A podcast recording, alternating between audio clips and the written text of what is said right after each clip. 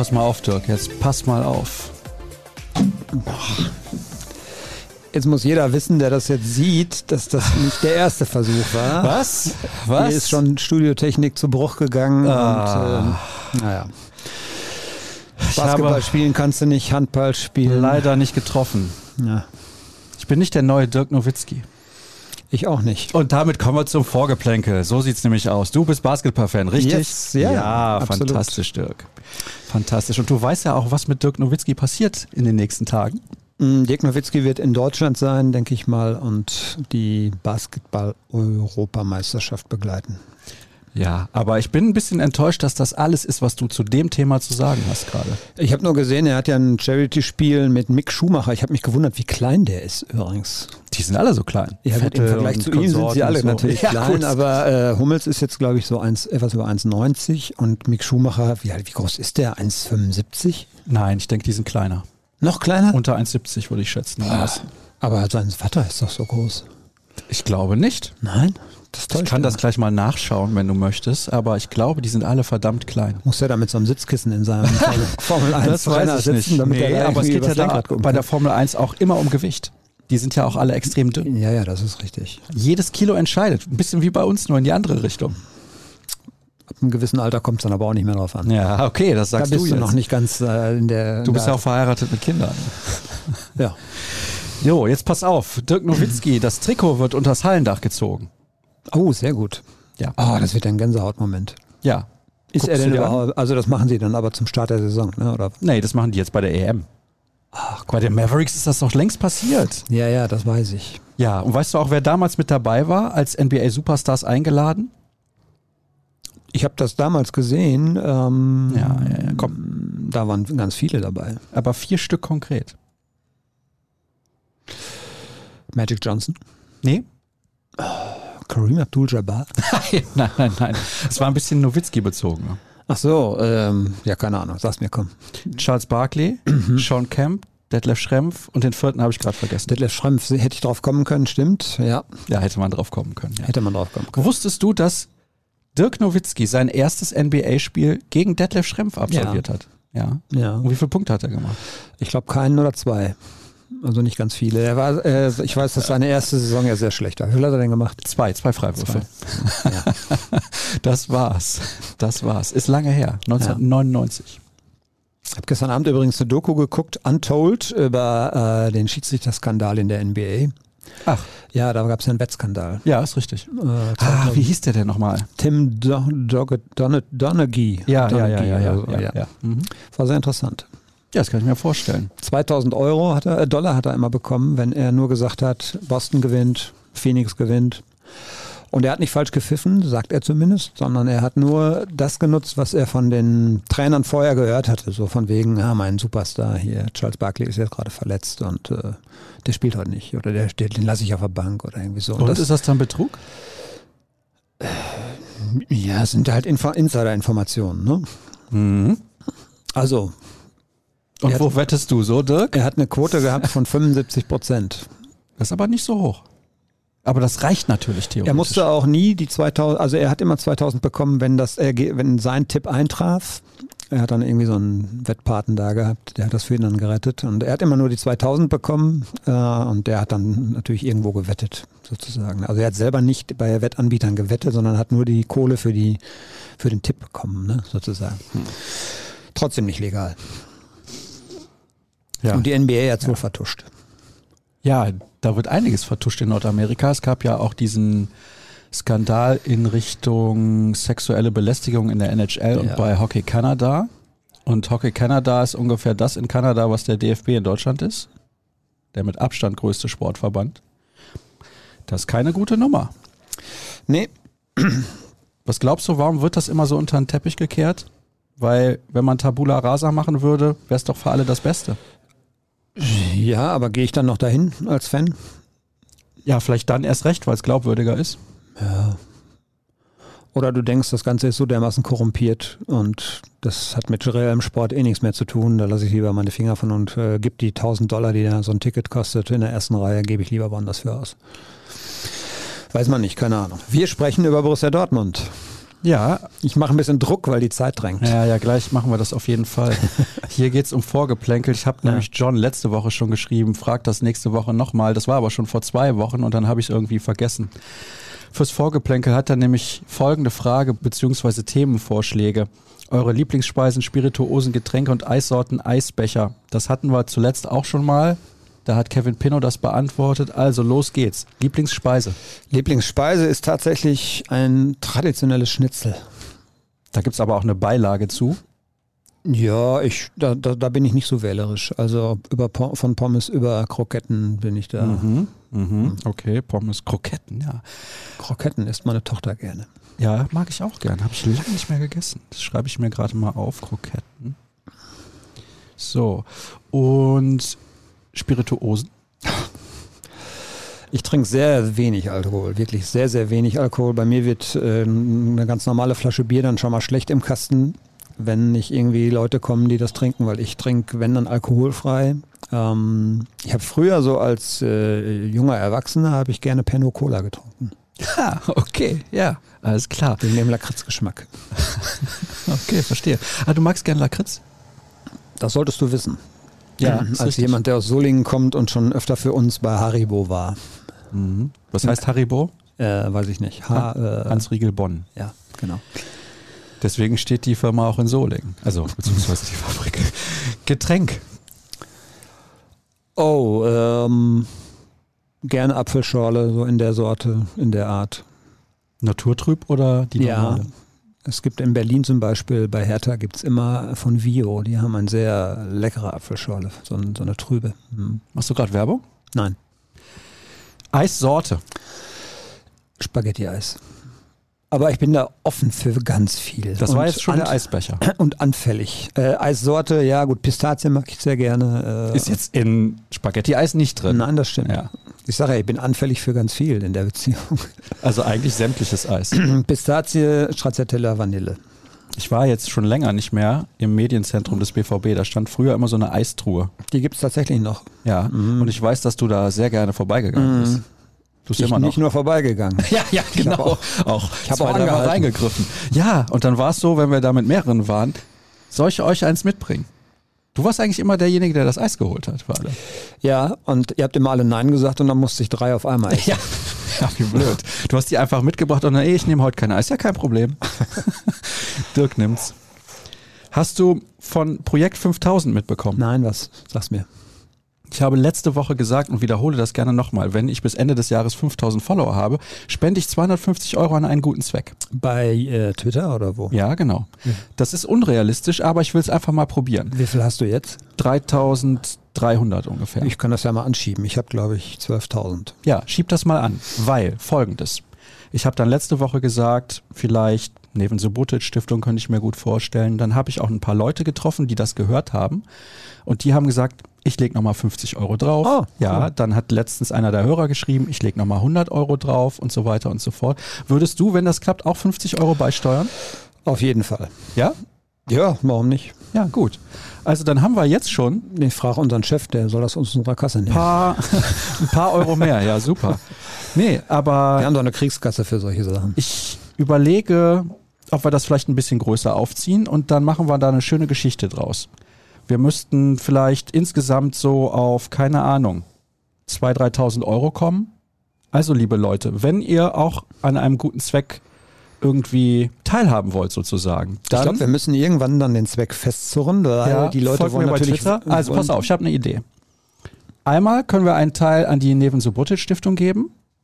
Ich würde aber auch gerne hier vor Ort was machen. Ich weiß nicht zum Beispiel, ob es in Dortmund eine Kinderkrebsstation im Krankenhaus gibt. Ja, klar, gibt es. Da geht der B- äh, BVB doch immer hin. Ja, stimmt, natürlich. Ja. Mhm. Das würde ich gerne unterstützen. Vielleicht sowas oder Kinderhospiz. Also Vorschläge gerne schicken und dann überlegen wir, was wir da konkret machen. Sowas fände ich ganz gut. Das müssen wir ein bisschen pushen. Ja, Ich glaube tatsächlich, so wie die Resonanz der Leute war, dass die Lust haben, da ein bisschen mitzuhelfen. Für einen guten Zweck kann man immer was tun. Und dann bringen wir das da vorbei und die Leute setzen dann so das Geld ein, wie sie denken, dass das richtig ist vor Ort. Gute Idee. Ja? Ja. Weil ich kann nicht mit Nevin nach Afrika reisen, um dort vor Ort irgendwie zu gucken, wie es geht. Aber hier vor Ort können wir auf jeden Fall was machen. Also wir machen das so. 50 Prozent gehen an die Neven Subotic Stiftung und die anderen 50 überlegen wir noch konkret hier vor Ort, was wir machen können.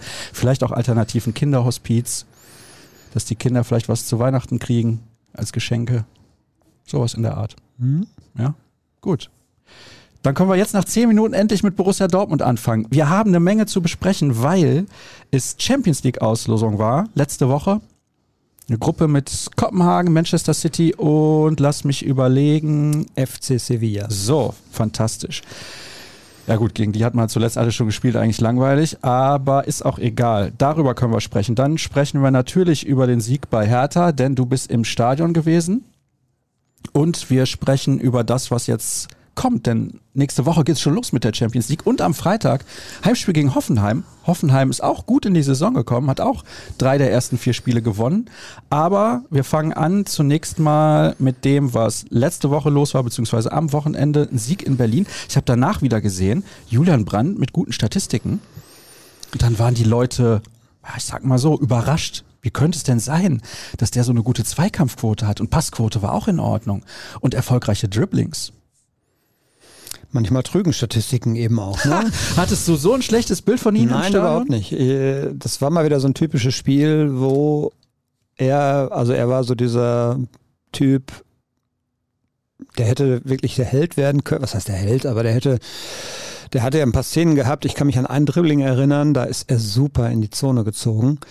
Keiner kam hinterher und dann war er im Strafraum und was mache ich jetzt, äh, wohin jetzt mit dem Ball, ich kann nicht mehr abspielen, äh, okay, ich muss schießen und dann kam der Abschluss aber viel zu spät und da ist er hängen geblieben. Das war eine super Aktion von ihm eigentlich so in der Entstehung. Nur in der letzten Ausführung äh, hat, das am Ende den, hat er am Ende den richtigen Moment verpasst, um zum Beispiel abzuspielen oder eben den Abschluss zu suchen. Da hätte er eigentlich schießen müssen. Und ähm, davon hat er mehrere Szenen gehabt. Er hat aber auch äh, wirklich gute Szenen gehabt. Ich kann mich erinnern, wie er mal Guerrero an der Außenlinie geholfen hat gegen Luco Bacchio. Das ist so eine Geschichte, die äh, eigentlich fast gar nicht erzählt worden ist. Das äh, Luke Bacchio, ich habe in, in dem Spiel davor in Gladbach, habe ich gesehen, zufällig, super Stürmer, hat unheimlich viel Tempo, der hat richtig Alarm gemacht auf der Seite und das haben sie super im Griff gehabt an dem Tag, weil eben die Arbeit mit nach hinten nicht nur von den Leuten, die ohnehin Defensivaufgaben haben, gemacht wurde, sondern eben auch so von einem wie Brand und ähm, ich habe den Trainer nach dem Spiel noch gefragt, was hast du mit deiner Mannschaft gemacht? Die, da fängt ein Torgan Hazard auf einmal an zu grätschen und äh, äh Julian Brandt gewinnt einen Defensivzweikampf gegen Luke Bacchio, der von der Statur natürlich ein ganz anderer Typ ist. Und ähm, das fand ich schon bemerkenswert, aber es war eben nicht durchgehend positiv, weil er manche gute Aktionen sich selbst kaputt gemacht hat durch ein bisschen schlampiges Abspiel, zu spätes Abspiel, so das alte Problem, was er hat. Also eigentlich ist das ein super Fußballer. Was hat denn Terzic eigentlich gesagt? ja, das, das war sehr lustig. Er hat gesagt, äh, daran seid ihr schuld. Warum? Weil wir nach der, nach der Pleite gegen Bremen äh, natürlich ziemlich vernichtendes äh, Urteil gefällt haben, sozusagen. Äh, so hat er es zumindest formuliert. Und das hat er seiner Mannschaft am, am Morgen des Spiels nochmal vor Augen geführt. Wollt ihr das nochmal? Wollt ihr nochmal die Schlagzeilen lesen? Wollt ihr euch noch, wollt ihr nochmal, dass die, dass die Medien euch zerreißen? lasst euch das nicht bieten, haltet dagegen und zeigt mal, wozu ihr auch fähig seid. Ich finde aber, das, das meinte ich nämlich damit, ähm, es sollte keine Medienschelte, glaube ich, von Terzic sein. Ähm, es ist aber, es greift aber auch ein bisschen zu kurz, weil die Tendenz zu mehr Bereitschaft zum Verteidigen, die ist schon seit längerer Zeit erkennbar. Das war ja auch so eine Sache, die man sich ganz weit oben auf die Fahne geschrieben hat, dass man eben ähm, das gemeinsame Verteidigen über dem schönen Spiel, äh, über das schöne Spiel auch gestellt äh, haben wollte. Und ähm, das ist so eine Tendenz, die schon seit ein paar Wochen erkennbar ist. Und von daher fand ich das eigentlich so eine, so eine in einer Konsequenz. Bis auf die paar Minuten gegen Bremen haben sie es in allen Spielen eigentlich ganz gut verteidigt. Haben ja auch ein paar Mal zu Null jetzt schon gespielt. Und das wollte ich so ein bisschen rauskitzeln aus ihm, aber er ist so ein bisschen auf dieses letzte Spiel dann eingegangen und auf die Medienkritik, die es danach gab, die es auch so recht gab. Und ähm, ich finde aber schon, dass es erkennbar ist, dass eben das Miteinander ein bisschen besser ist und ähm, das fand ich, das fand ich hervorhebenswert. Also bist du jetzt zufrieden oder nicht? Mit dem Spiel? Ja. Ja, man kann deshalb nicht so ganz zufrieden sein, weil es einfach unnötig spannend war. und du hast einen guten Torwart wieder im Tor gehabt, einen herausragend guten Torwart. Es gab noch einen Lattenschuss in der 80. Minute. Das ist ja immer so. Wenn du dann nur 1 zu 0 führst, dann hast du immer die Gefahr, dass noch was passiert. Auch wenn die Mannschaft vorher, dein Gegner vorher vielleicht 70 Minuten gar nicht nach vorne gekommen ist. Und ähm, Berlin kam fast gar nicht ins Strafraum, aber sie haben gute Distanzschüsse gehabt. Und dann hast du immer die Gefahr, dass noch ein Unentschieden passiert. Und das wäre dann dem Spielverlauf eigentlich nicht gerecht geworden, weil Dortmund hat das schon im Griff gehabt. Sie müssen es einfach viel klarer ausspielen. Sie haben unendlich viele richtig gute Szenen gehabt, wo sie Überzahlspiel haben, wo sie ja auch vom Brand, glaube ich, eine Aktion, ein Rückpass äh, von außen in die Mitte, wo dann Bellingham versucht, den Ball auch nicht mit Wucht, sondern eben mit Gefühl, mit, mit der Seite in die Ecke zu schieben. Das misslingt. Er kommt viel zu zentral. Torwart hält. Riesenchance für Borussia Dortmund eigentlich. Du hast so viele Gelegenheiten. Bellingham hat, glaube ich, drei oder vier. Und du hast so viele Möglichkeiten gehabt, dieses, diese Spannung, die es am Ende gab, rauf, vorher rauszunehmen. Und das muss man der Mannschaft schon vorwerfen, weil das wird nicht immer gelingen. Irgendwann fällt hinten auch nochmal einer rein. Wie gegen Bremen. Ja, in der, in der äh, krassen äh, Geschichte, wie es da passiert ist, natürlich wird das nicht immer so sein. Das wird schon eine Ausnahme bleiben. Aber klar, natürlich. Du machst die Gegner dann irgendwann stark, weil die natürlich wissen, es ist nur ein Tor. Ja, gegen Bremen waren es zwei, aber äh, ne, Berlin wusste ja, wir haben, wir brauchen, nur ein, wir brauchen nur eine gute Chance. Ja. ja. und das darf eigentlich in der Spitzenmannschaft nicht passieren. Ist denn der BVB aktuell eine Spitzenmannschaft? Noch nicht, würde ich mal sagen. Also gerade wegen solcher Geschichten ähm, und gerade auch wegen der Spiele zuvor. Du hast Punkte geholt, aber du hast, finde ich, nicht durchgehend überzeugt. Du hast in Freiburg recht glücklich gewonnen. Da hatte ich einen krasser Torwartfehler zurückgeholt. Du hast gegen Bremen völlig unnötig verloren, hast aber vorher schon ein schlechtes Spiel gemacht. Ist jetzt nicht so, dass, dass Bremen das nicht verdient gehabt hätte, zumindest einen Punkt mitzunehmen. Und von daher glaube ich, sie sind noch keine Spitzenmannschaft. Aber das hatten sie vorher auch so erwartet. Ne? Es war schon klar, dass sie gesagt haben, es könnte noch so ein bisschen ruckeln oder so. Das wird so ein noch eine Geschichte sein, die jetzt natürlich kommen muss, wenn du alle drei Tage spielst. Ab nächste Woche geht es dann mit der Champions League los, dann hast du drei Tagesrhythmus, du hast dann Ende September raus nochmal ein bisschen Zeit zu trainieren, aber du hast ab jetzt nicht mehr so viel Zeit zu trainieren. Also alles, was du auf dem Platz sehen willst, musst du eigentlich im Training jetzt schon sozusagen einstudiert haben. So, jetzt kommen wir direkt zu den Hörerfragen und das passt sehr gut zu dem, was wir gerade besprochen haben. Ich war am Samstag im Stadion und das hat mir gefallen bockstark. Kobel, Schlotti, Östschan sehr solide. Reus und Bellingham generell wach und engagiert. Tolle Szenen im Strafraum. Warum meckern immer alle? Ein Neuanfang braucht doch Zeit. War doch klar. Es war jetzt eigentlich das erste Spiel, wo man das mit dem Neuanfang so richtig äh, auch auf dem Platz gesehen hat. Es waren, glaube ich, vier, vier der fünf Neuzugänge oder vier der, das sind eigentlich sechs Neuzugänge. Haller nehme ich jetzt mal so ein bisschen raus. Ähm, und in diesem Spiel waren vier der fünf auf dem Platz davor waren die ja alle teilweise noch verletzt. Ne? Also Süle kam dann hinterher auch noch. Ähm, und von daher, ja, Neuanfang natürlich schon. Auch so ein bisschen, was die Art und Weise, wie man spielen möchte, angeht. Aber es gibt natürlich trotzdem noch ganz viele, die auch schon länger da waren. Also wenn man nochmal durchgeht, da waren ja dann auch sieben Spieler da, die schon länger bei Borussia Dortmund spielen. Von daher mit dem Neuanfang, ja. Also man kann ah, schon ein bisschen erwarten, dass da auch mhm. was bei rumkommt. Ja, gut, ist in Ordnung. Eigentlich wollte ich fragen, ob Akanji sich verzockt hat, aber jetzt melden alle Manchester City als potenzielles Transferziel. Was ist da dran, Dirk? Ja, so was wir hören, geht das heute durch, heute oder morgen. Also es muss ja dann auch spätestens am äh, Donnerstag bis 18 Uhr durch sein. Und ähm, ja, ist eine interessante Geschichte, die ich weiß gar nicht, ich habe ein bisschen das Gefühl gehabt, ja, als hat er sich verzockt und äh, das ist auch ein bisschen arrogant von ihm. Er hatte Angebote, er hatte auch einige gute Angebote. Ich glaube, Arsenal hätte ihn schon gerne geholt. Ähm, da muss er wohl keinen guten Eindruck hinterlassen haben, was man so aus England hört. Ähm, da ging es dann wohl sehr, sehr früh in den Gesprächen. Ist alles nur Wiedergabe dessen, was dort gesagt wird. Wir waren ja nicht dabei, aber wenn das stimmt, dass es in den Gesprächen von Anfang an nur darum ging, wie viel kann ich verdienen, was habe ich sonst noch für, äh, für Sondergeschichten? Äh, und dann haben die Londoner gleich gesagt, das ist aber jetzt komisch, willst du nicht mal wissen, was wir hier für einen Plan haben mit dir und mit der Mannschaft? Und ähm, da habe ich dann mal gedacht, ja, also hat er sich, klar, der hat sich verzockt. Ich weiß nicht, seit wann er wusste von, äh, von Manchester City, wann das wirklich akut kam. Es ist ja auch immer so lustig, dass manche Transfers dann sich noch hinziehen, weil noch Details zu klären sind. Aber am letzten Tag der Transferperiode, da kriegt man alle diese Details innerhalb von zwei Stunden geregelt. Ne? Was gibt's denn da noch für Details zu klären? Ja, das sind ja, also in solchen Verträgen, die haben dann 40, 50 Seiten. Da stehen Sachen drin. Äh, ich habe mir das mal von so einem Spielerberater auch erklären lassen. Da steht dann zum Beispiel auch ganz klar drin, welche Pflichten der Spieler hat. Nachspielen bei Sponsoren im Stadion, in der Loge aufzutauchen, wie oft das passieren muss, wie, wie oft er für Medientermine der, des Vereins zur Verfügung stehen muss. Das ist alles klar geregelt. Mhm. Ne? Und ähm, nur kriegt man das am letzten Tag der Transferperiode dann doch sehr, sehr schnell hin, während sich Transfers vorher manchmal Wirklich? richtig lange hinziehen. Ne? Das, ja. Äh, also, ja, also äh, Akanji zu City. Danach sieht es jetzt aus und ja. ähm, wir rechnen heute oder morgen mit der Bestätigung und das ist natürlich für ihn eine coole Geschichte, die er sich auch in gewisser Weise verdient hat, weil er gute Leistungen gezeigt hat. Aber die Personalie an sich zeigt natürlich so ein bisschen auch die Abhängigkeit der Vereine vom Spieler. Da haben dann doch die Spieler am Ende sehr viel, ja, die haben es in der Hand. Ja, es hätte auch passieren können und das wäre für, für ihn nicht gut gewesen, das wäre auch für Borussia Dortmund nicht gut gewesen, dass der hier noch bleibt. Das wäre vor allem für Borussia Dortmund nicht gut gewesen. Ne? Hier, Kohle. Ja, er ist weiter auf der Gehaltsliste. Man muss ihn sinnvoll beschäftigen. Äh, er wird, denke ich mal, dann auch so ein Typ sein, der keinen Stunk macht. Wir hatten aber den Fall mit Birki im vergangenen Jahr schon. Wir werden wahrscheinlich den Fall Schulz behalten. Also das ist dann der nächste, der richtig Geld verdient und nicht keine Rolle spielt, der dir sportlich nicht hilft. Und Akanji wäre der dritte gewesen.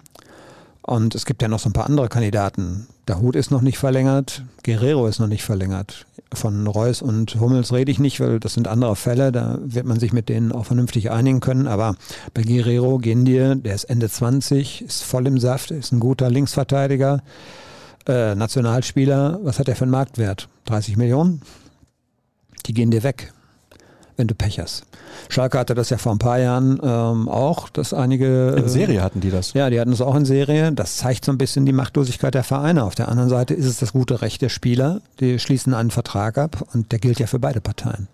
Und am Ende dieses Vertrages können sie ablösefrei gehen. Und Guerrero wird verlängern, der Hut wird auch verlängern. Das würde ich auch nicht ausschließen. Ich sag nur, das droht so ein bisschen, ein bisschen Drohszenario, woran du siehst, wie abhängig Vereine eben auch sind, dass sie das mit den Spielern vernünftig hinbekommen. Und Akanji hat in der Beziehung, glaube ich, sauber kommuniziert, dass er gehen möchte. Ich habe mich dann nur gewundert, dass er so wählerisch war. Aber vielleicht war das mit Man City tatsächlich schon seit längerem so ein bisschen, dass man so ein Vorgefühl hatte oder da gab es eine Voranfrage und das könnte sein und halt die Füße still, bleib geduldig. Das weiß man ja alles nicht. Ne, aber das wäre für den natürlich nicht schön gewesen, wenn der jetzt hier noch ein halbes Jahr auf der Tribüne gesessen hätte, mindestens. So, jetzt pass auf. Du hast ja eben Zeitdruck gemacht. Du mhm. hast gesagt, wir haben nicht so viel Zeit. Ich habe lange geantwortet. Ja, das war die erste Hörerfrage. Ja. Das war die erste Hörerfrage. Ich muss natürlich jetzt etliche streichen. Da erwarte ich aber auch vom Moderator, dass er die so ein bisschen zusammenfasst, die eine ja, ähnliche die nächste, Thematik haben. Die nächste ging komplett um Akanji, deswegen werde ich die nicht vorlesen. Aber das war jetzt gefühlte drei Minuten. Ja, aber die Thematik lag mir auf dem Herzen. Da wollte ich ja? mal, wollte ich ja, lag dir auf dem Herzen. Hast du noch andere Themen, die dir auf dem Herzen liegen? Ach nee, da, ja, weiß ich nicht. Kann, kann sein, dass da gleich noch ein paar Fragen kommen in der Beziehung. Ne? Aber, ja, ist in Ordnung. Äh, ja gut, wir haben jetzt letzte Tag oder vorletzte Tag Transferperiode. Da müssen wir da schon auch ein bisschen ausführlicher drüber reden, finde ich. Ja, ist okay. Können wir machen. Dafür sind wir ja hier. Dafür werden wir bezahlt. Wärst du pünktlich gekommen, müssten wir jetzt nicht so uns. Ja, er würde nicht danach das Studio benutzt, unverschämterweise dann. Das war aber bekannt. Aber kurzfristig. Ja, das stimmt. Ja. so, jetzt pass auf. Ach nee, da kommt eine Akanji-Frage, die kann ich leider nicht vorlesen. Kehl hat vor kurzem darüber gesprochen, dass es eine Vakanz für seine Assistenz bzw. seinen alten Posten geben soll. Was kannst du uns dazu sagen? Hier steht auch etwas von Marco Neppe. Ich verkürze die Fragen jetzt etwas, mhm. weil wir haben ja keine Zeit. Äh, ist natürlich auf dem Zettel. Ich glaube, jetzt so gerade in den letzten zwei Wochen der Transferperiode gab es wichtigere Themen. Da hat man äh, andere Schwerpunkte gesetzt. Aber natürlich, äh, der Posten von Terzic ist ja sozusagen auch noch nicht besetzt. Jetzt weiß ich nicht, ob man ihn unbedingt besetzen muss. Äh, der hat natürlich trotzdem, wie er es gemacht hat, wertvollen Input gegeben, glaube ich. Ähm, und ich glaube, man wird noch jetzt in den kommenden Wochen davon hören, dass äh, Sebastian Kehl auch noch Unterstützung bekommt. Er hat schon einen an seiner Seite, der aber sehr, sehr im Hintergrund wirken soll. Und generell wird Kehl natürlich trotzdem die, die, dominante Figur der, an der Front sein, sozusagen. Ja. Aber der wird sich schon natürlich noch Unterstützung holen müssen. Der war bei Sky 90 mhm. und da fragt ein Hörer, was hat er denn da gesagt, so grob zusammengefasst? Ich habe es teilweise nur gesehen, weil ich äh, am äh, Sonntagabend noch was anderes vorhatte. Ein ähm, Kollege hat sich die Mühe gemacht und hat das komplett geguckt. Ähm, ja, es ging natürlich in der ersten halben Stunde sehr, sehr viel auch um die allgemein um die Bundesliga und so weiter. Und danach ging es dann halt um äh, Akanji, es ging um äh, Schulz, es ging um Bellingham, es ging um Haller. Hat so ein kleines Update gegeben, ähm, dass Haller, glaube ich, auf einem guten Wege ist im Übrigen hat der BVB da gestern ein sehr emotionales Video geteilt, wo ja. er in den Niederlanden bei genau, ESPN geehrt, worden, ne? ja. geehrt, wurde als bester mhm. Stürmer oder Torschütze der Eredivisie der mhm. vergangenen Saison. Ja, also bei allem, bei aller, bei allem Positiven, glaube ich, wird es trotzdem natürlich noch lange dauern, bis der wieder da ist. Ne? Und ähm, ist gut, dass Modest jetzt schon mal getroffen hat, dass man da auch diese Diskussion so ein bisschen vom Hals hat. Äh, nichtsdestotrotz wird das natürlich weiter auch noch ein Prozess bleiben, den einzubinden. Ja, und dann hat er aber über Bellingham hat er, glaube ich, noch kurz gesprochen, dass er hofft, dass der eigentlich auch über den nächsten Sommer hinaus noch äh, zu halten ist. Das, das wird natürlich der nächste sein, da muss man ja kein Prophet sein, der die englischen Clubs wieder locken wird. Ne? Und ähm, na, mal gucken, hängt viel davon, glaube ich, ab tatsächlich, wie die Mannschaft so in dieser Saison abschneidet und wie er sich fühlt hier. Ne? Da wird auch gefragt, by the way, warum neuerdings eigentlich immer Mittwochs statt Donnerstags der Podcast? Das ist eine Frage an mich, würde ich jetzt mal sagen. Dann beantworte sie doch mal. Ja, weil ich weiß, dass ich in der Regel Mittwochs um elf immer kann. Ja. Aber wenn der BVB Mittwochs spielt, dann ist der Podcast natürlich am Donnerstag. Ja, das macht, glaube ich, Sinn, sonst äh, ist man ja relativ inaktuell. Ne? Ja. Und das könnt ihr euch eigentlich so merken. Wir müssen nur mal sehen, wie wir das dann machen, denn ich fliege im November nach Podgorica, um dann weiterzureisen nach Skopje. Da müsste ich, wenn ich mit dem Auto fahre, durch den Kosovo. Also es ist wirklich eine wilde Tour. Frauenhandball-EM. Oh, schön. Sehr gut. Ich war an diesen Orten noch nicht, deswegen freue ich mich sehr. Aber jetzt hat die Fluggesellschaft, deren Name ich nicht nennen möchte, aber die regelmäßig von Dortmund auch nach Osteuropa und auf den Balkan fliegt. Mhm. Und sie kommt nicht aus Irland, die Fluggesellschaft. Mhm. Jetzt wissen wir alle, welche es ist, die ich aber wie gesagt namentlich hier nicht erwähnen möchte. Jedenfalls ist es so, die haben den Flug einfach mal zwei Tage nach vorne gezogen. Das ist eine Schweinerei. Ja, wir haben ja, was soll ich da jetzt zu sagen? Ist, Nichts. Ich wollte mich nur kurz aufregen. Wir haben keine Zeit. Weiter geht's. Okay. Ist Modest nicht ein ähnlicher Spielertyp wie Alea? Müsste das Spiel da nicht schon besser auf so einen Stürmer ausgerichtet sein, zum Beispiel was Flanken angeht? Ja, hatten wir ja nun in Berlin, glaube ich, sehr, sehr auffällig. Ich glaube, in der ersten Hälfte schon elf Flanken, in der zweiten oder am Ende waren es dann, glaube ich, 15. Und in den gesamten drei Bundesligaspielen vorher waren es 14. Also das stand äh, in der vergangenen Woche auf dem Trainingsplan, äh, weil natürlich so ein Spielertyp wie Modest Flanken braucht und ähm, in Berlin hat es schon ganz gut funktioniert. Ja, also ich habe Flanke Borussia Dortmund, Borussia Dortmund in den vergangenen Jahren, auch selbst als Haaland da war, der ist ja nun ein anderer Stürmertyp, äh, haben sie viel, viel mehr kombiniert und wenig geflankt. Und ähm, Terzic hat das ganz klar eingefordert und sie haben es gemacht und es war gefährlich und hat zum Tor geführt. Flanke, Kopfballtor. Wie gesagt, so stelle ich mir unsere Mannschaft vor. Fußball ist so einfach. Übersteht der BVB die Champions League Gruppe und warum wird Man City nur Zweiter? Weil Akanji in der 90. Minute ausrutscht oder Haaland ins eigene Tor trifft und anschließend von Nobby dreimal ausgerufen wird? Tja. Das wäre, glaube ich, äh, gar nicht ganz so nach, äh, nach dem Geschmack der Fans. Ähm ich kann nicht, wenn die zu Hause gegen City spielen. Das kotzt mich richtig an. Da bin ich nämlich bei der Frauenhandball-EM. Ja. Es wird ein Schlüsselspiel, weil das ist, glaube ich, das fünfte da wird sich vielleicht schon viel entscheiden. Ne? Ähm, ja, ist natürlich schon jetzt ein pikantes Los. Ne? Also auch beide deutschen Top-Mannschaften spielen beide gegen ihre äh, Top-Torjäger, die sie in diesem Sommer verloren haben. Das ist schon eine lustige Zufall. ja. ist schon eine lustige Geschichte, ja. Ich will jetzt auch nicht schwarz malen, aber es ist natürlich auch die, genau die andere Geschichte denkbar. Akanji zeigt mal, was er wirklich drauf hat und äh, hält alles vom Tor weg und Haaland trifft ja eigentlich sowieso immer. Hat jetzt schon ordentlich genetzt. Ne? Oh ja, oh ja. Man hat ja alle, man, alle haben ja gesagt, der passt da gar nicht hin vom System und so weiter, aber dem ist das ja so egal, der trifft dann trotzdem. Ja. Obwohl zwei der drei Tore, die er am Wochenende gemacht hätte, hätten wir beide auch geschossen. Ich habe sie nicht gesehen. Ja, das war schön durchkombiniert. Das erste war so ein John Chipball in die Mitte, Kopf, Kopfball, das war schon schön.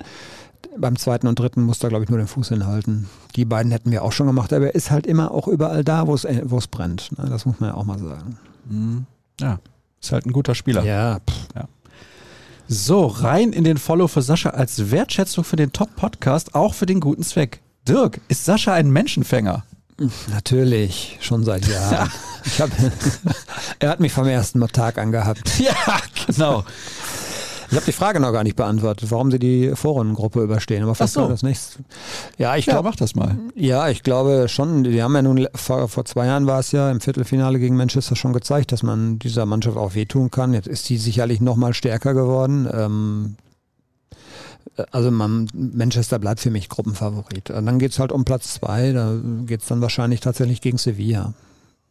Ist, glaube ich, offen, aber ähm, Borussia Dortmund hat in der Regel gut ausgesehen, wenn sie starke Gruppengegner hatten. Ja, das ist halt blöd, wenn man mit einer Heimniederlage gegen den FC Kopenhagen startet. Nein, das wird nicht passieren. Dirk, I had you at hello. Ah. So war's. So war's. So, jetzt pass auf. Und zum BVB. Ist Edin ein Menschenfänger? Mich zieht er in seinen Bann. Wählt weise Worte und hat für Aufbruchsstimmung gesorgt. Was meint ihr? ist er auf jeden Fall. Er hat zumindest erkannt, wo es auch, äh, worum es auch geht, dass man, ähm, ich, ich sag mal so ein plumpes Beispiel, du spielst in der Vorbereitung ohne viele deine, deiner Stammspieler, spielst du beim Lünener SV. Trotzdem kommen da irgendwie 3000, 4000 und freuen sich über jeden Fetzen, den sie sozusagen von dieser Mannschaft kriegen können. Und er war in der Vorbereitung immer der, der bei den Fans war, der lange Autogramme geschrieben hat. Er hat auch die richtigen Worte gefunden. Erinnere dich an dieses Video, äh, was er nach seiner Vertragsunterzeichnung ähm, gepostet hat. Also ich glaube schon, dass er mit, mit die Fans spüren einfach, dass, den, dass der ist einfach richtig Dortmunder ja, und richtig auch BVB-fanatisch sozusagen. Der, der steht da richtig voll hinter. Der, der ist kein Angestellter in dem Sinne. Der, der lebt auch seinen Traum jetzt jeden Tag. Ne? Aber der hat natürlich auch klare Prinzipien. Also ich glaube auch, dass der im internen Umgang sehr, sehr schnell klar gemacht hat, hey, ich bin jetzt hier nicht der, der, der Edin und ihr könnt alle mit mir machen, was ihr wollt, was ihr wollt. Ich kann mich gut erinnern, als der Interimstrainer war, gab es ja diesen Zusammenstoß, in Anführungsstrichen, Hut. mit der Hut. Mhm. Dem musste er dann, glaube ich, erstmal klar machen. Ich bin jetzt hier der Chef. Und das hat er dann auch gemacht. Und ich glaube schon, dass er da intern sehr, sehr klar ist und auch schonungslos so in seiner Analyse. Und ähm, das lässt sich jetzt alles schon mal ganz gut an. Ne? Also fußballerisch habe ich noch so ein bisschen, sehe ich noch so ein bisschen Reserven. Da müsste eigentlich bei dem Potenzial der Mannschaft doch noch ein bisschen was kommen. Also das wird schon der nächste Schritt sein. Da muss er auch noch mal zulegen. Aber er hat auf jeden Fall eine Begeisterung jetzt geweckt. Das ist im Prinzip so, er ist das für den BVB, was ich für den Podcast bin. Ja, du hast gerade so viele positive Sachen gesagt. Ja. Ein ständiges Ärgernis hätte ich ja, das passt, ja- das passt ja gar nicht. Frage der, an Dirk. Der ist schon, Hier. der ist schon tatsächlich wichtig für, für Borussia Dortmund. Was ist realistischer? Der 5000. Follower von Sascha oder der 20.000. Tweet? Es sind 19.312 Tweets, Stand 20.06 Uhr. Bei dir? Oh, guck mal, ich habe nur 8.900 oder sowas. Ich äh, muss aber auch gestehen, dass mich manchmal Twitter wirklich ankotzt. Oh. Äh, Okay. ja, Ironie ist dort völlig fehl am Platze, weil die erkennt kein Mensch, die will auch keiner hören. Ähm, und ähm, manchmal wird man ziemlich übel beschimpft, das muss man auch nicht. Das haben einige Kollegen, bei einigen Kollegen hat das tatsächlich schon dazu geführt, dass sie, dass sie gar nicht mehr twittern. Ähm, Kritik ist manchmal nicht erwünscht, wenn es dann auch gegen den BVB mal geht. Ähm, aber ich finde, es muss eben beides ausgewogen auch dort stattfinden. Ne? Ja, wenn sie schlecht spielen, muss man das auch sagen dürfen. Das meine ich auch, ja. Das sehen aber manche nicht. Und äh, ja. Also, ich weiß jetzt nicht, was wahrscheinlicher ist, keine Ahnung. Naja, der Er- er der 5000. 21. Follower natürlich. Hm, Ja, wir machen doch da jetzt die dicke Aktion. Ich bitte dich. ja, stimmt. Das müsste schnell gehen dann. Mal gucken. Habt Mitleid, folgt ihm. Mitleid. Nein, es ist doch für einen guten Zweck. Ja. Glaubst du, wir können es schaffen, tatsächlich 5000 Euro zu generieren? Also ich habe jetzt am Wochenende, du hast sicherlich mitbekommen, was da auf Schalke passiert ist mit Ja, dem Edelfan. leider. Ähm, da waren wir, glaube ich, sogar zusammen damals, Das ist korrekt. ne, als wir, Bei Hassan Talipaji. als wir den Podcast gemacht Gröger. haben. Sehr cooler Typ irgendwie, äh, ein bisschen verrückt und der hat ja auch bei Twitter gar kein Blatt vor den Mund genommen, wer das mal durchgelesen hat. Sehr traurige Geschichte. Ähm, die haben ja eine Spendenaktion ins Leben gerufen. Für seine Beerdigung, ne? Weil sie ihn auf diesem Berger Feld, auf diesem äh, Schalker Friedhof sozusagen beerdigen möchten. Und ich glaube, das ist tatsächlich schon da, das Geld. Also ja, mehr. Sie sind schon drüber. Sie sind drüber, siehst ja. du. Und ähm, das ist tatsächlich die Kraft, die auch dann Twitter hat. Ähm, ich glaube, da kann man sehr viel erreichen. Von daher bin ich mal optimistisch und guck mal, was wir dann oder du dann auf die Beine stellst. Mhm. Also nochmal der Aufruf. Bitte folgt mir bei Twitter unter Start. Es ist relativ simpel. Dirk wird auch noch einen Aufruf starten. Und es wäre toll, 5000 Follower, da passen 5000 Euro eigentlich ganz gut dazu. Da müssen wir mal gucken, wie wir das machen. Und das Geld geht dann zur Hälfte an die Neven Subotic Stiftung und die andere Hälfte vielleicht an die Kinderkrebsstation hier in Dortmund und an Kinderhospiz. Das gucken wir dann mal. Aber die 5000 Follower brauche ich bis Ende des Jahres. So, das nächste. Mit den englischen Wochen vor der Brust. Wie breit ist der Kader wirklich? Wird sich jetzt zeigen. Ne? Also, ähm man hat ja doch relativ wenig Verletzungspech, toi toi toi. Ähm, das finde ich geht sogar tatsächlich noch, auch wenn jetzt so Adiyemi, Süle mal schon mal weg waren, aber gerade diese Muskelgeschichten haben wir noch nicht so ausufernd oft erlebt in dieser Saison und es gibt so ein paar Schlüsselpositionen, wo das sehr, sehr interessant und wichtig sein wird, ähm, Belastung zu verteilen. Ich sag mal links hinten, Guerrero, da sehe ich nicht so einen richtigen Backup. Ähm, rechts hinten, ähm, da haben wir jetzt immerhin mal einen Wolf für Meunier und wenn Meunier bleiben sollte, wonach es gerade so aussieht, ähm, hoffe ich einfach auch mal, dass er ein bisschen stabiler spielt und da wird er auch wieder seine Einsätze bekommen.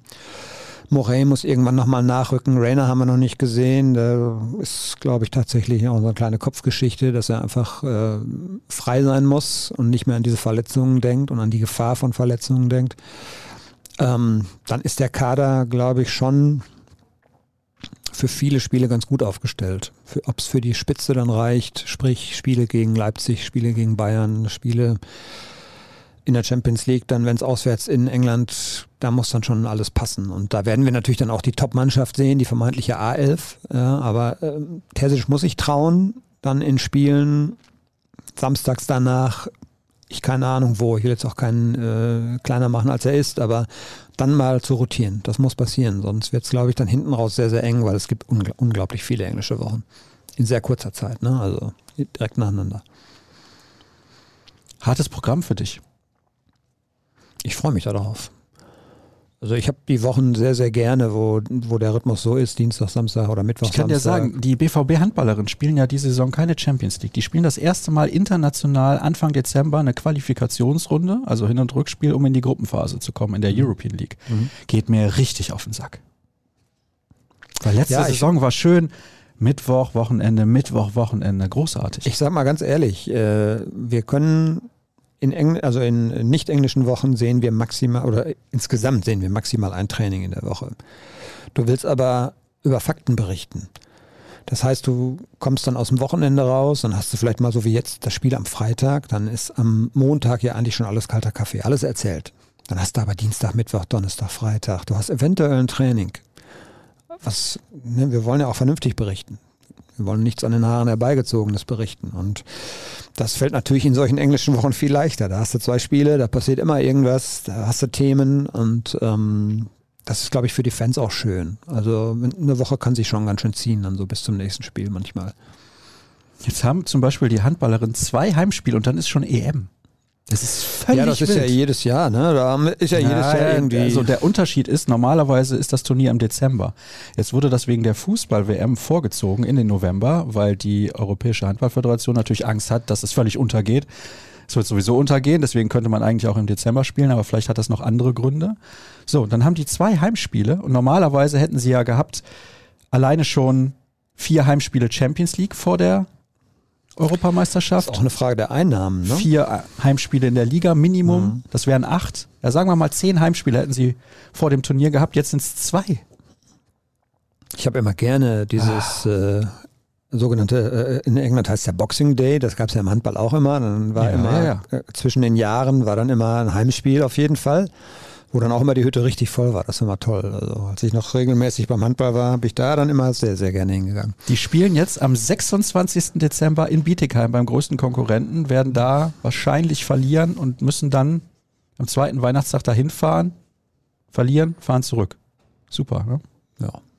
Könnte man wenigstens am 27. spielen.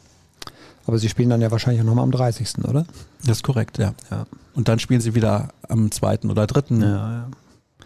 Ja, ja die Apfel leisten auch, Ei also die leisten, ja genau, die leisten auch schon eine Menge, muss man wirklich sagen. Und wenn sie dann diese internationalen Geschichten haben, manche, ich weiß nicht, ob alle von denen mittlerweile Pro Vollprofis sind oder einige. Ja, von dem Kader eigentlich schon. Ja. Früher war es ja so, dann haben die teilweise noch auf der Geschäftsstelle gearbeitet. Nein, äh, das ist nicht so mehr so. weiter. Ne? Also studieren einige, aber insbesondere wenn du für die Nationalmannschaft spielst, dann hast du für sowas eigentlich kaum noch Zeit.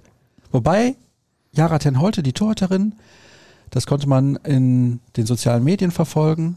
Die hat jetzt mit, ich glaube, wie alt ist sie denn? 22, ihr Masterstudium beendet. Oh, Ja, Wahnsinn. Hat auch die fast komplette Mannschaft dann nochmal zum Essen eingeladen. Respekt.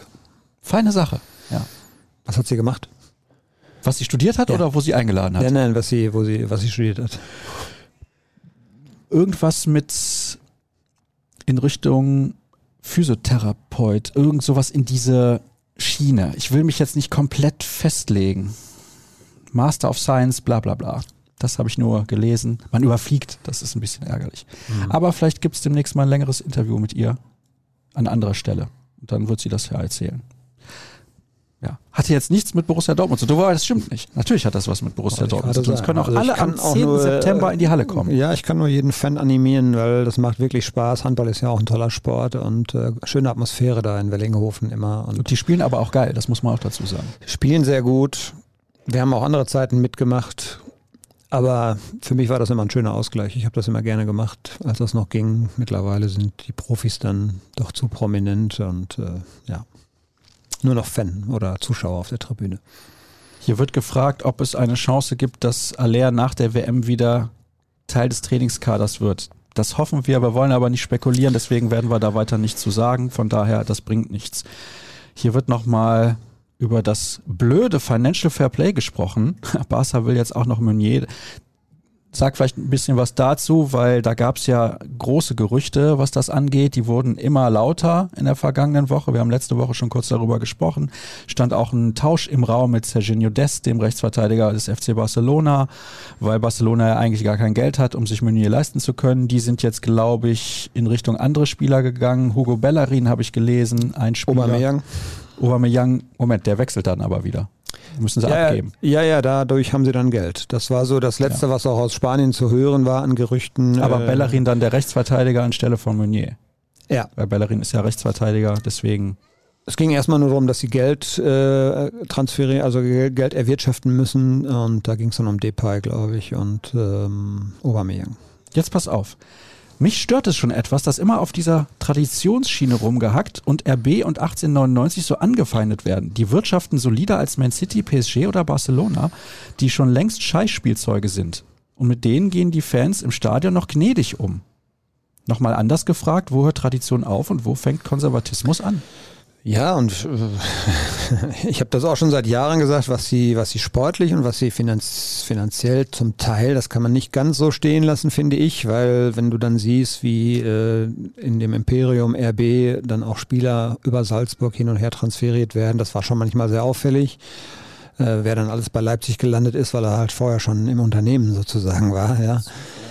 Ähm, aber im Grunde stimmt das. Und wie soll Tradition sich aufbauen, wenn man gerade neu ist? Äh, Ich glaube, was eben der Dorn im äh, Fleisch ist sozusagen die Tatsache, dass sie eben auf einem Wege in die Bundesliga gekommen sind, den andere eben nicht gehen können.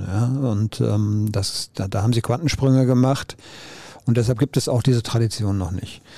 Ähm, der Vergleich zu was da international teilweise passiert, den kann man durchaus aber schon ziehen. Also das ist schon aberwitzig. Und äh, da hat die deutsche Bundesliga natürlich ein riesiges Problem. Die muss dann irgendwie äh, kreativ sein und versuchen, auf anderen Wegen diesen Vereinen Paroli bieten zu können, was aber ich glaube, auf Dauer nicht gelingen kann oder nur in Ansätzen gelingen kann. Also wenn dann Vereine einfach so wirtschaften, wie es der FC Barcelona tut oder Paris, dann guckst du als Borussia Dortmund und weißt, ja, dann sind, dann, dann sind wir locker bei 200, 300 Millionen im Jahr weniger, die wir irgendwie auch investieren oder äh, umsetzen und dann auch weniger investieren können, weil wir einfach hier vernünftig solide wirtschaften wollen.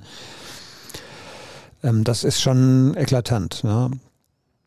Also ich, äh, ich kann verstehen, jeder, jeder Fan auch, der sagt, äh, mit, ich kann mit RB nichts anfangen. Ähm, äh, bei Hoffenheim ist es ähnlich. Ähm, aber was zum, zumindest mal in Leipzig äh, an guter Arbeit geleistet wird, ähm, das sollte man nicht äh, unter den Tisch kehren. Das ist tatsächlich so. Also die haben sich aus dem, was sie an Optionen hatten, haben sie dann auch eine Menge gemacht, muss man sagen.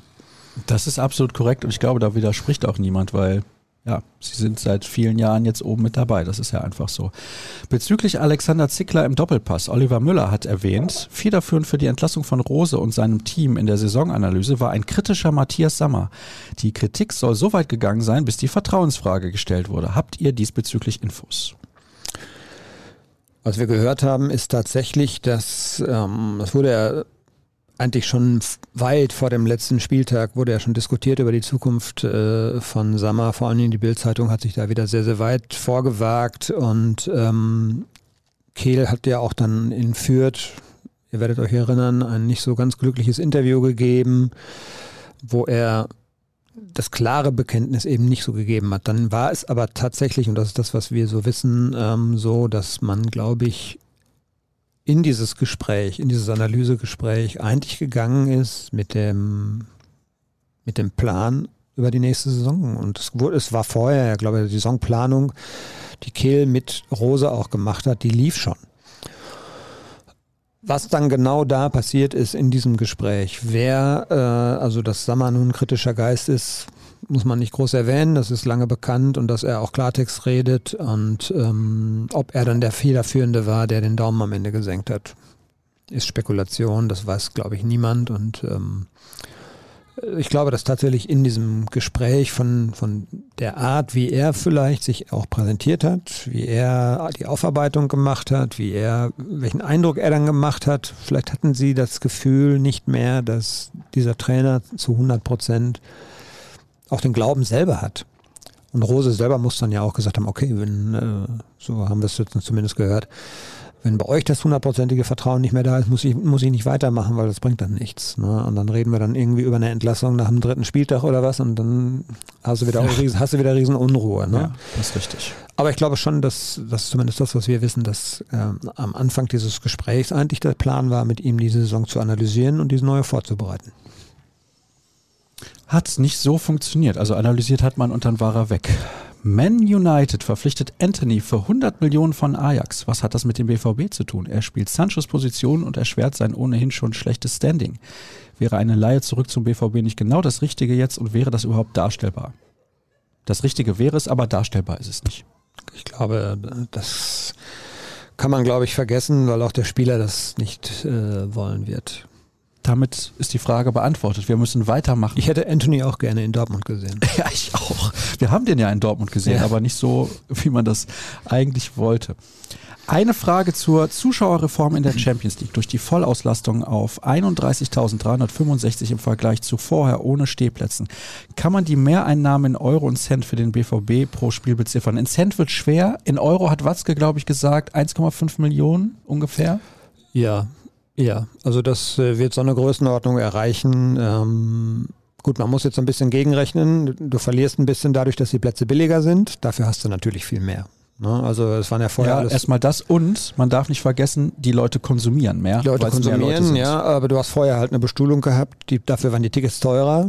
Genau, ähm, die Bestuhlung musstest du aber auch immer. Das musstest du aufwendig immer wieder äh, genau, aufbauen, weg, aufbauen, äh, abbauen, ja. ja. Und ähm, ja, das Geld ich, sparst du auch. Ja, er hat, glaube ich, die Größenordnung so genannt und die kommt, glaube ich, auch hin. Ja. Und das bedeutet bei mindestens drei Spielen mal eben 4,5 Millionen Euro. Ja, ich glaube, der Effekt äh, geht völlig darüber hinaus, weil einfach 15.000 Zuschauer mehr, äh, wir hatten glaube ich sonst 66, 65, 66, ähm, das ist eine ganz andere Atmosphäre. Und es sind auch andere Fans da, das muss man glaube ich auch sehen. Also nicht jeder, der in, in, äh, auf der Süd steht, hat sich ein Sitzplatzticket gekauft. Es gibt ja auch so Puristen oder Traditionalisten, die einfach sagen, sitzen will ich nicht im Stadion, ich will stehen. Ne? Und manche kommen dann vielleicht gar nicht. Du bist mehr so der Sitzer, ne? Aber das hat nur mit meinem Rücken zu tun. Hm. Ja, natürlich. ja. Bist du gegen Kopenhagen im Stadion? Ja. Hm, freust du dich? Ja, total. Bist du gegen ich, City, Sevilla und so auswärts ähm, auch? Oder? Ich fahre nach Sevilla, fliege nach Sevilla und nach Kopenhagen. Äh, bei dem Heimspiel Sevilla bin ich, glaube ich, im Urlaub. In der Saison? Ja. Urlaub in der Saison. Ja, warum nicht? Also das, dafür ist unser Team aber auch so ausgelegt. Das äh, muss das muss das aushalten, ja? Kann auch. Ja. ja. Mhm. Na gut. Der BVB hat früher in Anführungsstrichen Innovationen wie den Footbonauten auf dem Trainingsgelände hingestellt. Gibt es Pläne für weitere Investitionen? Seit zehn Jahren kommt da nichts mehr. Ja, es gab ja äh, zur Erweiterung des Trainingskomplexes gab es ja etliches. Es, äh, ja, diese, ich erinnere an diese Trainingshalle, die gebaut werden soll, so analog zu dem, was in der NFL, glaube ich, auch schon Standard ist, wo du wirklich ein komplettes äh, Spielfeld drinnen hast, wo ähm, die Mannschaft dann bei ganz, ganz, ganz miesen Bedingungen draußen eben auch trainieren kann. Und da hat vieles, äh, vieles von diesen Plänen ist, glaube ich, so ein bisschen in der Schublade verschwunden, als Corona ausbrach. Aber da wird, glaube ich, sukzessive jetzt in den nächsten äh, Jahren was kommen, wenn wir nicht wieder irgendwie noch äh, einen Rückschlag haben werden. Mhm. Verstehe. Ja, klar. Das hat für Veränderungen gesorgt. Da gab es dann andere Prioritäten, das muss man ja auch sehen. 140 Millionen Verlust, das kann man sich ausrechnen. Ja, man kann sich mal überlegen, wo der BVB stünde, wenn sie dieses Geld gehabt hätten. Ja. Ja, wie gesagt, dann werden einige, das wäre nicht alles in die Mannschaft geflossen, ne? Nein, Aber, natürlich nicht. Ähm, dann eben auch in Infrastruktur. Es gibt so, du hast, glaube ich, einen, einen Sanierungsbedarf im Stadion. Das Stadion ist 50 Jahre alt. Ähm, knapp von, ich glaube, jährlich zweistellige Millionensumme. Knapp. Solche Sachen muss man auch immer berücksichtigen, wenn man sagt, warum kaufen wir jetzt nicht noch den, warum kaufen wir nicht noch den? Also die Unterhaltungskosten für diesen ganzen Apparat für alle Angestellten und so weiter, die sind natürlich auch schon riesig. Ja, da können Sie froh sein, dass wir nicht noch für den Verein arbeiten, weil wir werden nicht mehr zu bezahlen. Warum schafft es der BVB nicht, einen einzigen der Spieler, die man gerne verkaufen würde, zu verkaufen? Ist es wirklich das zu hohe Gehalt bei zu wenig individueller Qualität? Beziehungsweise will der Verein diese Spieler überhaupt abgeben? Meunier, Can, Brandt, Azar, Akanji und Schulz. Also Schulz würde man sofort abgeben, ist gar keine Frage. Akanji wird man abgeben. Meunier weiß man nicht.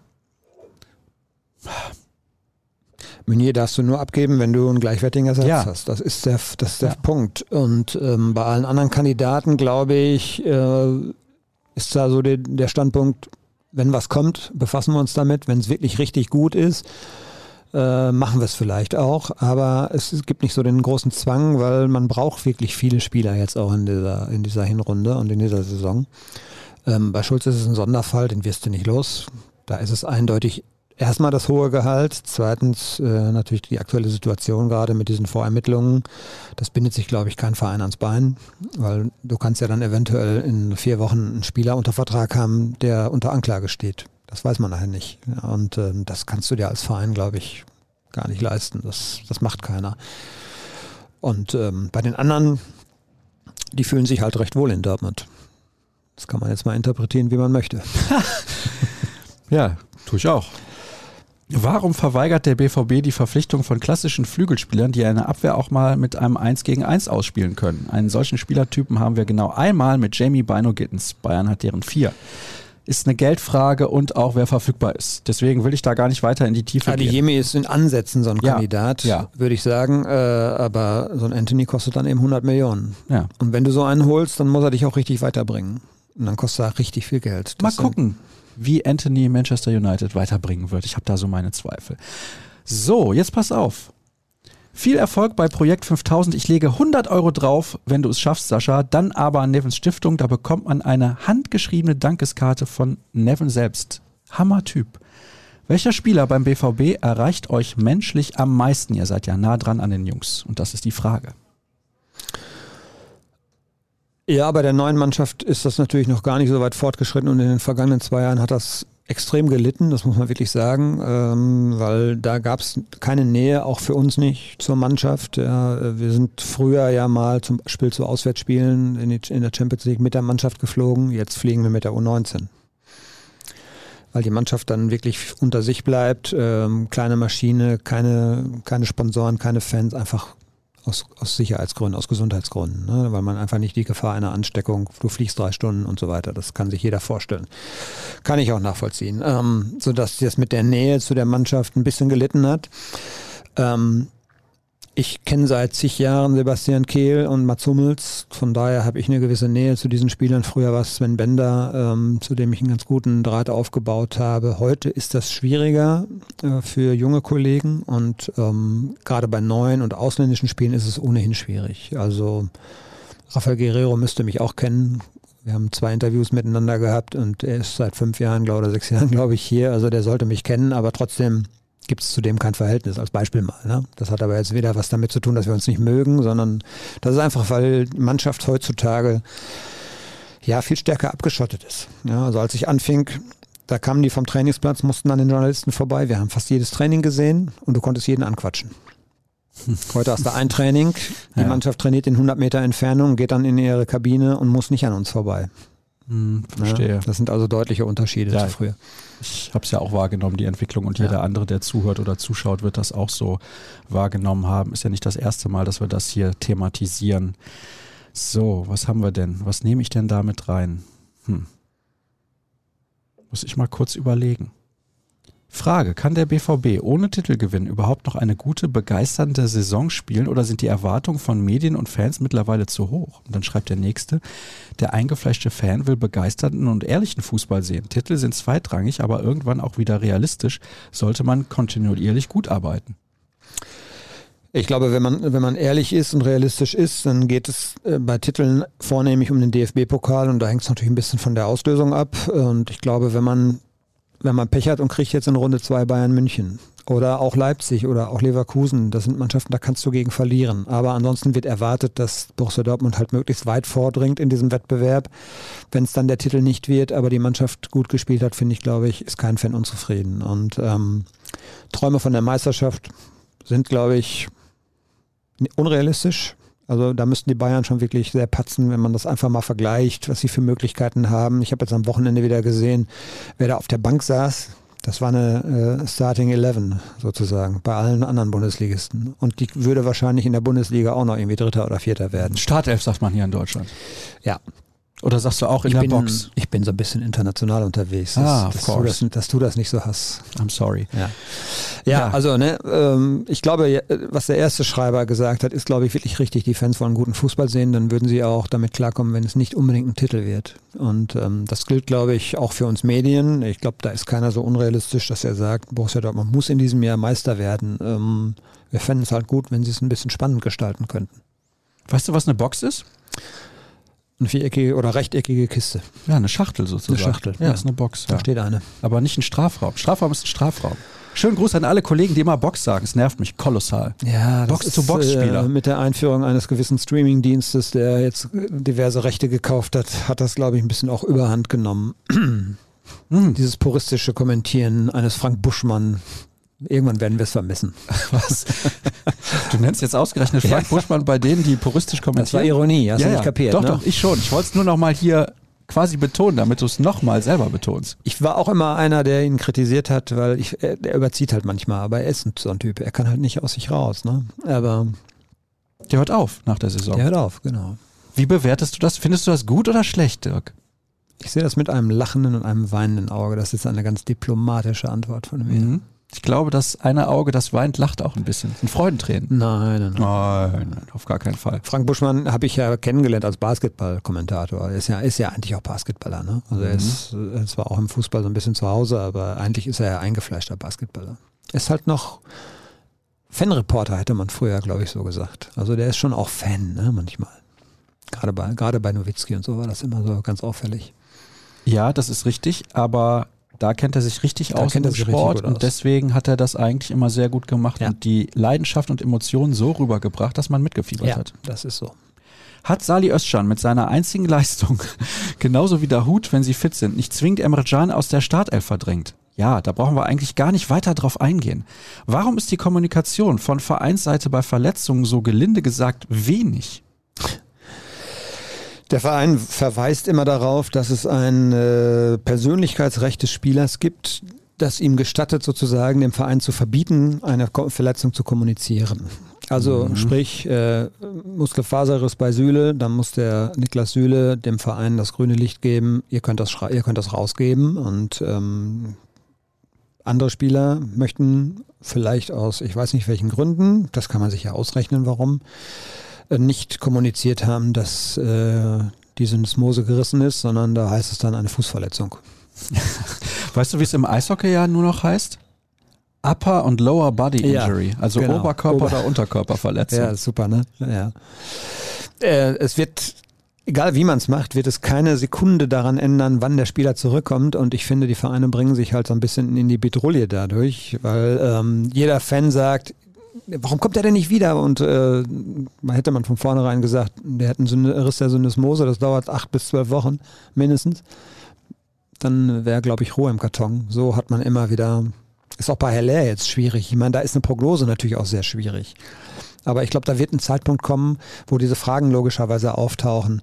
Ähm, da kommt es dann halt drauf an, hat er einen Chemozyklus, zwei Chemozyklen und ähm, irgendwann wird natürlich die Frage kommen, wie lange dauert's? Das, das ist ja auch ein Interesse, was man durchaus auch nachvollziehen kann.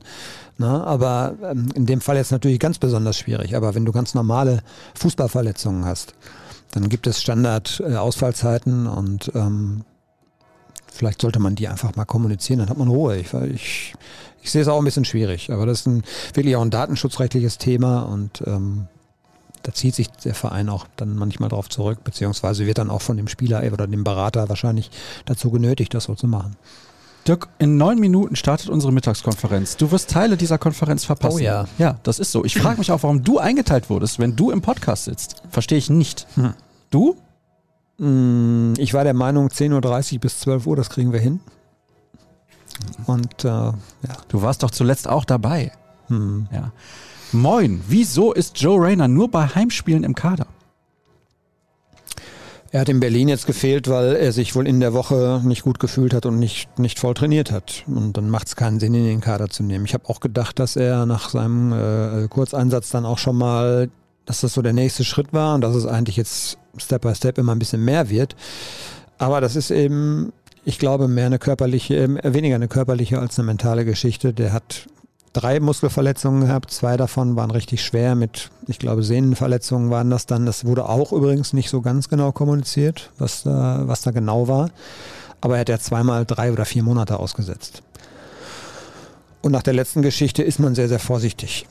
Weil ich glaube, wenn der sich nochmal wieder verletzt, ohne dass der vielleicht vorher mal 10, 15 Spiele am Stück gemacht hat, dann wird sich das so in den Kopf fressen, dann ist das eine richtig schwierige Sache. Und ähm, da geht es dann einfach auch um seine Zukunft. Und deshalb ist man sehr, sehr vorsichtig. Jens fragt, ob Jude zu halten sein wird und ob der BVB nicht bei entsprechender Ablöse im Winter schwach werden könnte. Bester Podcast ever. Weiter so. Grüße aus Otti Botti. Nein, im Winter werden die auf gar keinen Fall Otti schwach. Botti. Weiß ich auch nicht, wo das ist. Das kann ich dir sagen. Das ist Ottmars Bocholt, gehört offiziell zu Senden. Habe ich früher regelmäßig Fußball gespielt. Gegen die Bills Campers. Die wird er dann vielleicht kennen. Ja, schönen Gruß. Schönen Gruß in die Heimat. Nein, genau. sie werden im Winter nicht schwach werden. Natürlich nicht, weil das können sie sich nicht leisten. Und ähm, dass der Spieler im Sommer verstärkt auf dem Radar sein wird, da muss man leider mit rechnen und ich habe es eben ja schon mal angedeutet. Ich äh, könnte mir vorstellen, wenn es eine sehr unbefriedigende Saison werden wird, dann wird er vielleicht auch schwach werden. Bei ihm ist dann auch die Geschichte Premier League und Heimat. Ich glaube, man muss damit rechnen, dass äh, maximal 24. Ich könnte mir vorstellen, dass es nächstes Jahr schon sehr, sehr schwer werden wird, ihn zu halten. Hey Sascha, ich fand Mokoko in den ersten Spielen besser als letztes Jahr. Denkst du, es wäre sinnvoll, ihn ein paar Mal auf der 10 zu bringen, um seine Übersicht zu verbessern? Ähnlich wie bei Lewandowski in seinem ersten Jahr in Dortmund. Er sagte mal, das hat ihn zu einem besseren Spieler gemacht. War ja an dich gerichtet, die Frage. Kannst du selber beantworten? ja, tatsächlich war die an mich gerichtet. Ich glaube, ich glaube, das wäre sinnvoll, aber das kommt aktuell definitiv nicht in Frage. Steht ein Marco Reus, ne? Reus oder Brandt oder Rainer. Also da ich weiß auch nicht, ob, so, äh, ob, es seine Position ist, weil wenn man mal schaut, wie, äh, wie viel Marco Reus auch nach hinten macht und wie, wie sehr er nach hinten mitarbeitet, ich glaube, dazu ist Yusufa Mokoko von der Reife noch nicht so, so weit ist er noch nicht, dass er weiß, welche defensiven Aufgaben er erfüllen muss auch und ähm, taktisch diszipliniert sein, wie taktisch diszipliniert man sein muss auf der Position. Und Reus äh, macht diese Arbeit mittlerweile, das ver vergessen auch viele, der macht, die macht er schon sehr gut, ja, auch ähm, dann mit nach hinten zu arbeiten. Warum macht ihr eigentlich einen Podcast, wenn die Community auf YouTube komplett ignoriert wird und lediglich über die Hate Speech Plattform Twitter Fragen eingesendet werden können? Wo ist der Mehrwert für den User? Das kann ich gerne erklären. Wir sind ja nicht live bei YouTube auf Sendung. Das heißt, wir können die Fragen, die dort gestellt werden, gar nicht mit reinnehmen. Ich muss vorher Fragen sammeln, wir zeichnen auf, dann wird der Ton des Podcasts über das Video gelegt. Das dauert auch ein bisschen bis das dann ausgespielt wird, sagt der Kollege Kevin Kiska. Es kann gerne mal eine Stunde dauern. Und dann geht der Podcast in der Regel um 19.09 Uhr abends bei YouTube auf Sendung. Deswegen können wir keine Fragen von YouTube mit reinnehmen. Es haben mich ja auch Leute schon bei Instagram privat angeschrieben oder E-Mails. Aber wir haben ja hier schon 50 Fragen. Was sollen wir alles noch beantworten? 100? Ja, wir hatten ja früher mal, das ist ein bisschen eingeschlafen, vielleicht können wir das mal aktivieren wieder, dieses Format Fans Fragen Reporter. Das haben wir live gemacht. Ja. Na, und ähm, das wäre dann vielleicht so eine Geschichte, die man äh, auch live bei YouTube machen könnte. Oder machen wir es einfach dann nur bei YouTube? Ja. Können wir mal in die Diskussion mit einbringen demnächst. Hallo, liebes Moderatorenteam. Ja, mag sein, dass Schlotterbeck der nächste BVB-Kapitän sein wird. Meine Antithese, Gregor Kobel wird der Nachfolger von Manuel Neuer beim FC Bayern, wenn der seine Karriere beendet. Steile These, ja oder nein? Grüße aus dem Kreuzviertel Nähe Stadionkiosk von Wolfgang. Wolfgang, ich kenne das Stadionkiosk, das ist gegenüber vom Kaisergrill. So, und jetzt du.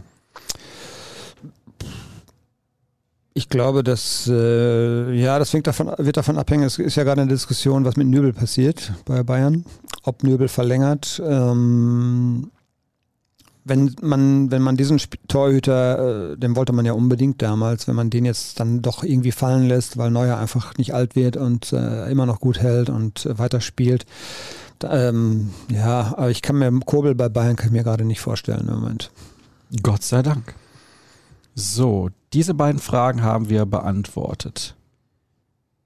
Bellingham hat bisher einen schwachen Eindruck in der Bundesliga auf mich gemacht. Er spielt zu viel Risiko, geht zu oft ins Dribbling und macht als Sechser zu sehr auf Offensivspieler. Hm. Ja, das ist eine äh, keine, keine beliebte These, aber ähm, mir ist auch aufgefallen, dass er noch nicht so die Form hat, die er in der vergangenen Saison hat. Der blau-weiße oder königsblaue Erzrivale versucht seinen Anhängern NFT-Deals als Investment schmackhaft zu machen. Plant Borussia auch etwas in diese Richtung und so weiter und so fort. Ist ein Risikogeschäft, teilweise mit Betrügereien. Es gibt aber jetzt einen neuen Premium-Partner, der heißt Sorare. Sorare, genau, ja. Der das ist, ist so eine genau ähnliche Geschichte. Ähm, tätig. Äh, ja, ist nicht ganz einfach zu beantworten. Ähm, man ist, glaube ich, so ein bisschen vorsichtiger geworden. Es gab ja mal diesen Fan-Token, der mal so in Planung war. Da gab es einen Aufschrei der Fans. Ähm, der ist dann ganz schnell wieder eingestampft worden. Ist ein, ist ein schwieriges Thema, aber das ist, glaube ich, hat, also Carsten Kramer hat das auf dem Schirm schon irgendwie. Und die haben ja die Partnerschaft, die du ja jetzt gerade angesprochen hast, die geht ja auch so ein bisschen in die Richtung. Mhm. So, du musst, wie gesagt, ein bisschen kürzer werden bei deinen Antworten, sonst haben wir ein Zeitproblem. Warum schließt das Transferfenster nicht am ersten Spieltag? Meiner Meinung nach werden die ersten Spieltage mit der aktuellen Regelung abgewertet und Dazu noch die Frage, welche Emotionen überwiegen bei einem Sportjournalisten, wenn das Transferfenster geschlossen ist? Freude, dass es vorbei ist oder Vorfreude, dass es am nächsten Tag mit neuen Gerüchten wieder losgeht? Um Gottes Willen, nein.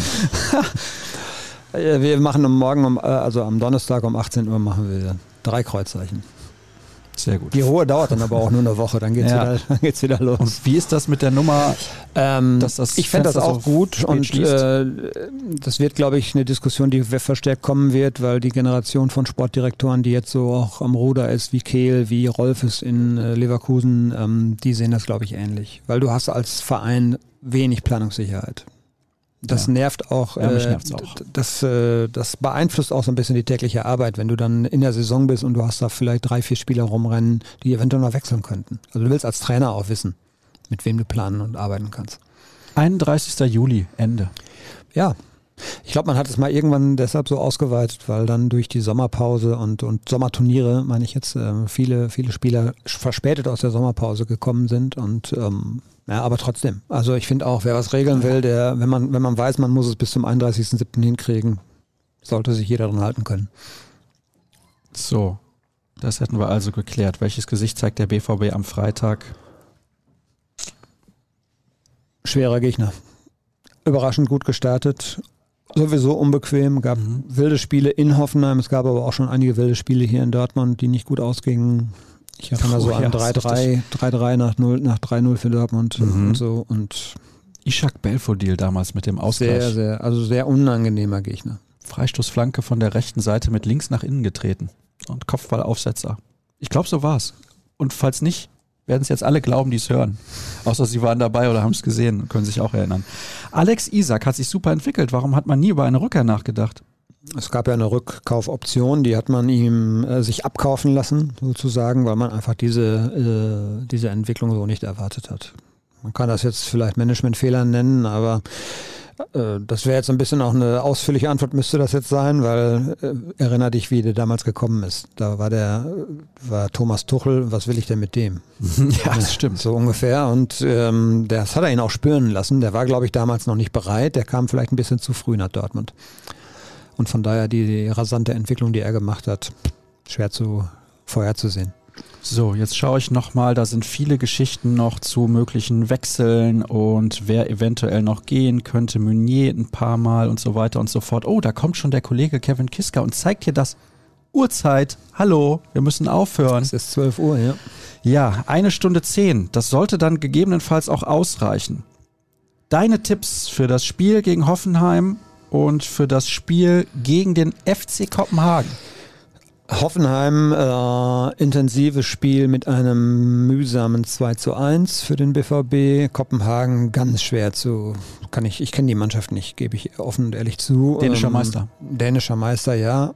ähm, ich glaube, Flutlicht, Champions League, Hymne, volles Haus. Das wird den BVB beflügen, beflügeln. 3 zu 1. 18.45 Uhr geht mir auch auf den Sack aber ist egal. Vielen Besser Dank. Als 21 Uhr. Ja, für dich auf jeden Fall. Vielen Dank, dass ihr zugeschaut oder zugehört habt bei dieser Ausgabe des BVB Podcasts, der Rohnachrichten oder Podcast, wie auch immer. Bleibt uns gewogen, folgt uns auf Twitter. Das ist ganz wichtig. Ich sage es jetzt zum nächsten Mal. Folgt auf jeden Fall Dirk Krampe. Folgt mir unter Start für den guten Zweck und folgt rnbvb jeden Morgen um 5 Uhr BVB Kompakt und bei ruhrnachrichten.de slash BVB gibt es aktuell unser Abo für 3 Euro für drei Monate. Ich finde, da kann man nicht dran vorbei. Da kann man auf gar keinen Fall dran vorbei. Unsere Live-Show gibt es natürlich auch am Wochenende wieder. Da könnt ihr auch gerne reinschauen zum Spiel gegen Hoffenheim dann am Freitagabend. Habt eine gute Zeit. Nächste Woche hören oder sehen wir uns dann wieder, wie ihr wollt. Tschüss.